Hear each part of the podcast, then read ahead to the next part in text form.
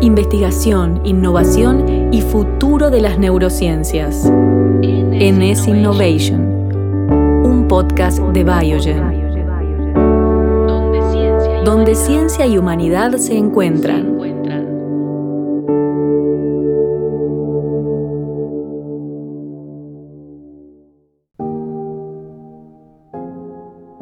Bienvenidos al NS Innovation Podcast. Mi nombre es Martina Rúa y en este espacio vamos a compartir y analizar lo que nos deja el NS Innovation 2020 organizado por Biogen. ¿Qué es el NS Innovation? Un evento anual concebido para potenciar, amplificar y contribuir al desarrollo de la innovación científica en el campo de la neurociencia. En este episodio hablaremos de la esclerosis múltiple, una enfermedad neurológica crónica que desarrolla lesiones en el sistema nervioso central provocadas por el sistema inmunológico. Se estima que afecta a 2.500.000 personas en el mundo y con mayor proporción a mujeres entre los 18 y los 40 años. Los expertos presentarán enfoques innovadores en la búsqueda de tratamientos que puedan potencialmente reparar el daño ya causado y el uso de herramientas más precisas para el seguimiento de la condición del paciente. El doctor Elías Otirchos, profesor de neurología de la Johns Hopkins University, define la esclerosis múltiple, explica las formas de monitoreo tradicionales y destaca la necesidad de biomarcadores para identificar la lesión neurológica antes de la discapacidad. Para darles una idea de esclerosis múltiple, es un trastorno del sistema nervioso central. Está caracterizada por la desmielinización inflamatoria. El monitoreo de esta enfermedad se realiza principalmente por medio de la evaluación clínica, para evaluar si hay empeoramiento y con el uso de resonancias, incluyendo medidas convencionales con contraste en las secuencias T1. Estas medidas de RMI convencionales están establecidas por una actividad común, pero principalmente capturan actividad de la enfermedad más que pérdida, y esta pérdida es el sustrato para discapacidad permanente en esclerosis múltiple. ¿Qué son los biomarcadores? Son parámetros biológicos que dan información sobre el estado del paciente y sirven para la prevención, el diagnóstico, la detección temprana o para medir la progresión de la enfermedad. Los biomarcadores revelan lo que hace unos años solo se veía por anatomía patológica. Gracias a los biomarcadores, hoy se miden de modo más fiable las alteraciones que provoca la esclerosis múltiple en los pacientes. La identificación y el desarrollo de biomarcadores en el área neurológica es cada vez más imprescindible para probar nuevos fármacos y tratamientos la cadena liviana de neurofilamento es un biomarcador que se utiliza para la esclerosis múltiple. Así lo explica el doctor Sotirchos. Los neurofilamentos se propusieron como biomarcadores. Son polímeros que están compuestos de cadenas de luz y son parte importante y se liberan en el espacio extracelular siguiendo las lesiones, como se puede ver. Estas cadenas son un biomarcador prometedor en enfermedades neurológicas. En los estudios anteriores se demuestra la cuantificación del líquido encefalorraquídeo y se pueden evaluar utilizando estos niveles que son bastante difíciles de cuantificar con estas técnicas convencionales. Se han hecho distintos ensayos para detectar en la sangre con gran precisión y confiabilidad. En cuanto al rol de NFL en CSF, que está limitado en la práctica clínica, este CSF no está accesible y no puede obtenerse en forma repetida sin un procedimiento invasivo. Hay información importante de Harvard sobre la dinámica de la NFL para las enfermedades neurológicas. Podemos ver un análisis de pacientes con CSF y las distintas condiciones neurológicas comparadas con condiciones favorables. Y lo que podemos ver es que hoy hay distintos niveles elevados de CSF y distintos trastornos neurológicos, incluyendo inflamatorios como esclerosis múltiple y también condiciones degenerativas. En general, los niveles más altos están observados en distintas condiciones neurodegenerativas, incluyendo FTD, ND, ALS, así como demencia asociada con HIV y uno de los niveles más altos asociados en este metaanálisis. En el caso de la esclerosis múltiple, los neurofilamentos pueden utilizarse tanto para pronóstico como para monitoreo o medición de fármacos en el tratamiento de la patología. Así lo dice el doctor Elías Otirchos. El principal contexto para uso de SNFL en esclerosis múltiple es un biomarcador de monitoreo para medir serialmente y para detectar el cambio en el grado, en el nivel de actividad un biomarcador de pronóstico para medir SNFL para individuos de alto riesgo y evitar todo lo que sean eventos clínicos, enfermedad recurrente o progresión. Y por último, biomarcador farmacodinámico utilizado para una respuesta biológica que ocurre en un individuo que ha recibido una intervención. Pero en primer lugar, es importante demostrar que los niveles de SNFL son elevados. Vemos que en algunos grupos que hemos estudiado están relacionados con la edad específica y encontramos un nivel elevado de SNFL. La ciencia tiene aún numerosos desafíos en relación con el uso de estos biomarcadores ya hay evidencia de su éxito para el tratamiento de la enfermedad, pero también hay muchos retos por delante para conseguir mayor eficacia y mejores resultados. Hay mucha evidencia que avala el uso de NFL como biomarcador de los tipos que mencionamos. En primer lugar, tenemos que establecer una confiabilidad en todos los centros y laboratorios y comparabilidad en las distintas mediciones y en las distintas plataformas, porque tenemos neuroácidos y necesitamos determinar si son intercambiables con respecto a los valores obtenidos. Además, tenemos que trabajar mejor en cuanto a los rangos de referencia y a los valores anormales. Los estudios tienen en cuenta la edad, pero los efectos de comorbilidad y otras características también tienen que ser evaluados. Asimismo, los umbrales de valores anormales que optimizan la especificidad y la sensibilidad de SNFL. Los estudios utilizan distintos cortes y esto no es uniforme en todos los estudios. Necesitamos mejor evidencia para ver cómo utilizar e interpretar esos valores. Y también tenemos que mejorar la caracterización del tiempo, de la nivelación de la NFL en relación con los eventos de inflamación y establecer un umbral de cambio entre los individuos. Otra de las deudas con los pacientes que aún tienen la investigación en esclerosis múltiple es la de subsanar el problema de la desmielinización y la remielinización. Como se sabe, en esta patología el sistema inmunitario ataca la vaina de mielina o las células que la producen y se generan lesiones en el sistema nervioso central. Jorge Corriale, jefe del Servicio de Neuroinmunología y Enfermedades Desmielinizantes de FLENI, explica las consecuencias del proceso de desmielinización.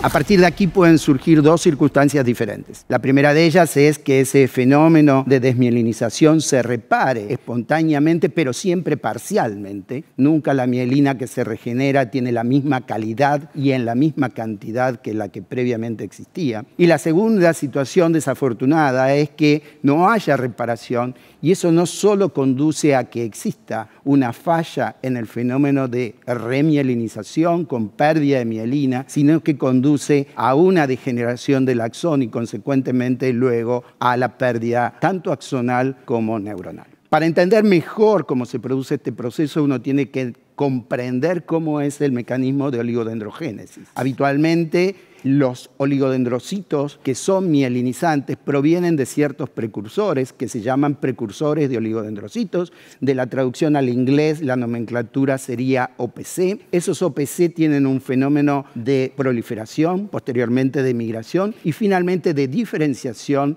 en oligodendrocitos maduros que son capaces de ejercer su función mielinizando los axones que hasta ese momento estaban desnudos cuando comienza el desarrollo. Esto pone un poco más en claro cuáles son los fenómenos de diferenciación entre oligodendrocitos precursores, OPC, y oligodendrocitos maduros al final del estadio, que son los que van a finalmente remielinizar ese axón que existe, y les muestra cómo cada una de las distintas poblaciones del sistema nervioso central, ya sean neuronas, astrocitos o microglía, pueden tener efectos que son beneficiosos para el fenómeno de diferenciación y migración, o cómo pueden ejercer efectos deleterios que limitan ese fenómeno de migración y de diferenciación, sin los cuales es imposible que se alcance el proceso de remielinización en cualquier circunstancia. El doctor Correale detalla la estrategia para conseguir la remielinización y analiza cómo actúan los factores de inhibición del crecimiento axonal que impiden la reparación neuronal. Cuando yo quiero promover la remielinización, puedo recurrir a distintas estrategias. La primera estrategia y la más aceptada sería promover que esos precursores de oligodendrocitos, OPC, empiecen a proliferar, diferenciarse y migrar. En algunas situaciones se considera que el, déficit es el proceso de migración, en otras situaciones se considera que el déficit es el proceso de diferenciación o de maduración en oligodendrocitos maduros que pueden conducir a una remielinización adecuada. La estrategia 3 está destinada a remover los factores inhibitorios de la remielinización endógena. Si yo remuevo aquellos factores endógenos que me impiden que fisiológicamente ese axón se pueda remielinizar, voy a tener la oportunidad de tener una remielinización fisiológica que hasta el momento no tenía. Y aquí viene esta segunda parte. En el desarrollo normal, lo que se produce es la expansión de distintas sinapsis y como consecuencia de esa expansión de sinapsis durante el desarrollo, para que esas sinapsis no sean aberrantes, no sean recurrentes, no se generen circuitos anómalos, surgen factores de inhibición del crecimiento axonal. Estos factores de inhibición del crecimiento axonal pueden estar producidos por astrocitos, pueden estar producidos por oligodendrocitos, pueden estar producidos por fibroblastos, pero cuando se llega al desarrollo total, esos factores de inhibición del crecimiento axonal se anulan, se pierden y entonces tenemos una fibra total y absolutamente mielinizada con una sinapsis que alcanzó su blanco y que a partir de ahí va a permanecer intacta y se podrá modificar con el correr de los años como consecuencia del proceso de envejecimiento. Ahora bien, si lo que sucede es un proceso de desmielinización, los procesos de desmielinización recapitulan lo que sucedió durante el desarrollo. Como consecuencia de esa recapitulación de lo que sucedió durante el desarrollo, es claro que vuelven a aparecer estos factores inhibidores del crecimiento axonal y como consecuencia frente a la desmielinización, yo tengo factores inhibidores del crecimiento axonal nuevamente que impiden que se pueda producir adecuadamente el fenómeno tanto de remielinización como el fenómeno de reparación axonal que finalmente va a conducir a la pérdida axonal y consecuentemente posteriormente por un fenómeno de degeneración retrógrada a la pérdida neuronal. Los estudios clínicos en relación con la remielinización en pacientes con esclerosis múltiple tienen aún muchos desafíos por delante. Por ejemplo, entender cuándo y por qué fracasan todavía los procesos de remielinización y quiénes son los pacientes que más pueden aprovechar estas terapias. Así lo explica el doctor Corriales. ¿Por qué fallan los mecanismos de remielinización? Fallan porque no tenemos proliferación adecuada de los precursores, fallan porque no tenemos diferenciación adecuada de esos precursores en oligodendrocitos maduros que nos permiten llegar a una célula que es capaz de remielinizar un axón, Falla porque ya no tenemos axón, se produjo la destrucción axonal y no tenemos que remielinizar. Falla porque existe una falla en la migración de esos oligodendrocitos que proliferaron, se diferenciaron, pero no pudieron llegar al sitio que tenían que realmente remielinizar. Todas estas cuestiones o para muchas de estas cuestiones todavía no tenemos respuesta y seguramente en el momento que la tengamos vamos a poder ser más efectivos en el tratamiento remielinizante. Finalmente, uno se debe plantear cuáles son los pacientes que más se van a beneficiar con el tratamiento remielinizante y cuándo se va a aplicar este tratamiento remielinizante. En general, uno tiende a pensar, como le mostré en los primeros estudios usando PET, que los pacientes más jóvenes, los pacientes con menor compromiso en su discapacidad, podrían llegar a ser aquellos que se pueden beneficiar. Pero todavía necesitamos conocer con mayor exactitud cuál es el momento óptimo de poder remielinizar estos pacientes, con la idea futuro de probablemente tener un tratamiento combinado que nos permita, por un lado, bloquear el fenómeno inflamatorio que conduce a la enfermedad, por otro lado, promover los fenómenos de reparación que nos permitan recuperar al menos parcialmente la funcionalidad perdida. La investigación en neurociencia busca innovar de modo constante para seguir superándose y dar cada vez mejores respuestas a las patologías. Entre las innovaciones que se destacan está el uso de los modelos de investigación clínica que ofrecen una alternativa al estudio con animales. El investigador del CONICET, Tomás Falsone, presenta una opción para trabajar con modelos humanos a partir de organoides de tejido neural. Hemos utilizado y seguimos utilizando los modelos animales que han sido muy valiosos para obtener información acerca del, desarrollo de la enfermedad. Sin embargo, algunos estudios han llevado a diferentes procesos de desarrollo de, de drogas que no han sido asertivas en el tratamiento de humanos porque han sido muy valiosos en su momento en el estudio animal, pero no han llevado a resultados concluyentes cuando hablamos de humanos. La fisiología del cerebro humano además tiene diferencias con el roedor. Los procesos inflamatorios, la reactividad de algún otro tipo celular, como la glía interaccionando con la neurona, en el ratón no está presente como sí lo podemos observar en el humano. Por lo pronto, o por lo, por lo tanto, necesitamos generar estructuras o modelos de humanos que permitan estudiar esta enfermedad y que permitan desarrollar medicina personalizada para el desarrollo, en este caso, de estrategias terapéuticas en diversas neuropatías. En relación con la esclerosis múltiple, los doctores Corriale y Sotirchos valoran positivamente los avances en relación a los estudios clínicos a partir de microorganoides derivados de células humanas. Algo que estamos empezando a intentar desarrollar, lamentablemente la pandemia nos ha paralizado, es desarrollar lo que llamamos microorganoides. Los microorganoides son pequeños cerebros generados a partir de células de los pacientes que nos permitirían tener un modelo mucho más cercano a lo que es el modelo animal e intentar sobre esos microorganoides sí poder trabajar con trasplantes celulares y ver qué respuesta se puede obtener. Este punto es muy importante, ya que estos organoides pueden derivarse de células humanas y sabemos que los resultados de laboratorio en los ratones no se traducen necesariamente a los humanos y la disponibilidad de modelos que estudian células humanas es una oportunidad increíble para estudiar directamente los humanos con estos agentes, que es muy interesante para poder lograr reparación en la esclerosis múltiple. El NS Innovation 2020 fue el escenario perfecto para mostrar los logros y los desafíos que tiene aún pendiente la ciencia en relación con la esclerosis múltiple. Los investigadores saben que están cada vez más cerca de ofrecer una mejor opción de vida a los pacientes, especialmente a las más afectadas por esta patología, las mujeres jóvenes que están en pleno desarrollo de su planificación profesional y familiar. Los retos de una enfermedad tan errática y con tantas facetas diversas son grandes, pero los últimos años mostraron avances considerables.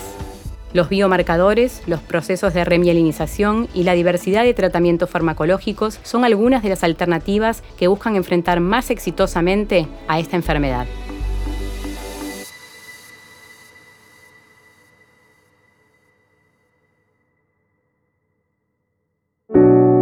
Esto fue NS Innovation, un podcast de Biogen, donde ciencia y humanidad se encuentran.